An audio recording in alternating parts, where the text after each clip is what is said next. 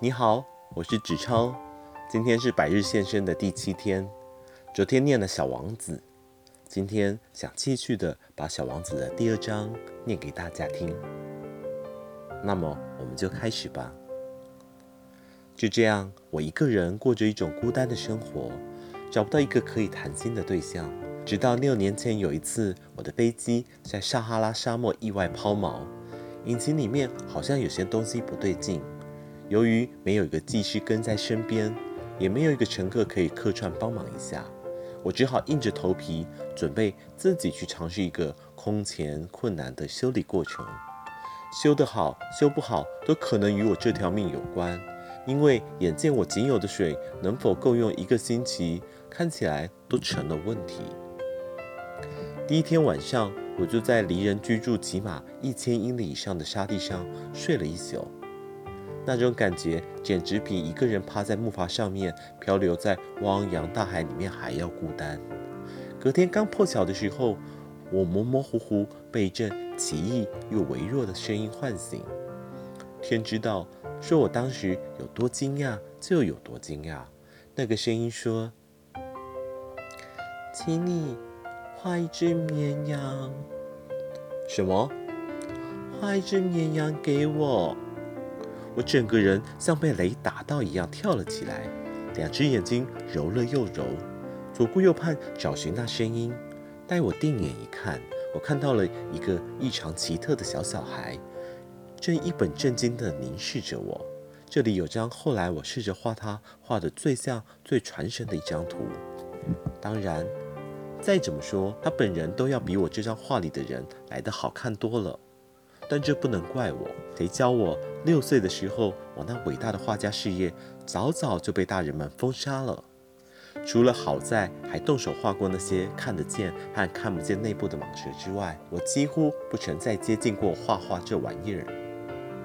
话说那一刻，我睁大了眼睛，匪夷所思地看着这个站在对面的这个小孩。我并没有忘记，我当时是身在一个远离人烟的地方，而眼前这个小小孩看起来却没有一丝像是迷了路的样子。他看起来一点也不疲倦，一点也不饿，一点也不渴，甚至一点也不害怕。他一点也不像是一个在沙漠中走丢的孩子。当我好不容易回过神，发得出声音问他话时，我问他说：“你？”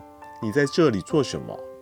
只见他不疾不徐、慢条斯理地重复说道，好像那是一件很严肃的事一样。请你给我画一只绵羊。通常一件事来得太突然、太诡异、太不可思议的时候，我们很少有人敢不服从的。而同样荒谬难解的是，在那千里之外、了无人烟的地方，在那随时有死亡阴影的神秘威胁下，我竟仍从口袋里掏出了一张纸和一支笔。可怜的我，只学过一点地理、历史、算术和文法，哪有本事说画就画？于是我没好气地直接告诉那个小小孩说：“我不会画画。”他马上回说：“这有什么关系？你只要画只绵羊给我就好了。”这下可好，我这辈子从来没有画过什么绵羊，于是我索性为他重新画了我唯一一张会画的图，也就是那张看不见肚子内部的蟒蛇。而当我听到他的回答时，我整个人都呆住了，因为这位小人儿说：“不不不，我不要一只装了大象的蟒蛇，蟒蛇太危险了，而象又太大了。我住的地方什么都小，所以我只要一只绵羊。”替我画一只绵羊吧。既然这么说了，我只好勉为其难地画一张他要的绵羊。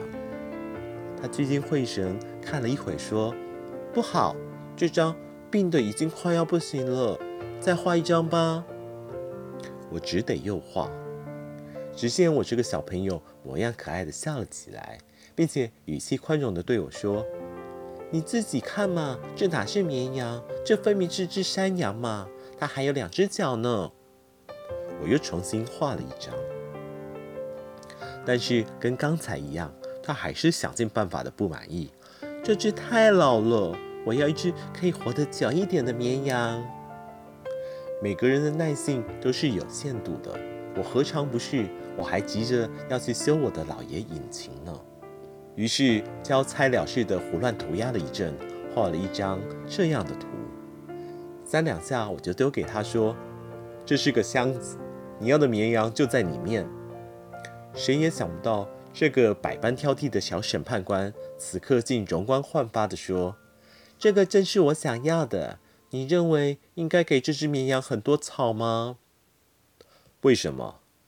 因为我住的地方很小很小。哦，那些就够了啦。相信我，我给你一只很小很小的绵羊。他把脑袋凑近那张画说：“他没有你说的那样小吧？你看，他睡着了。”就这样，我认识了小王子。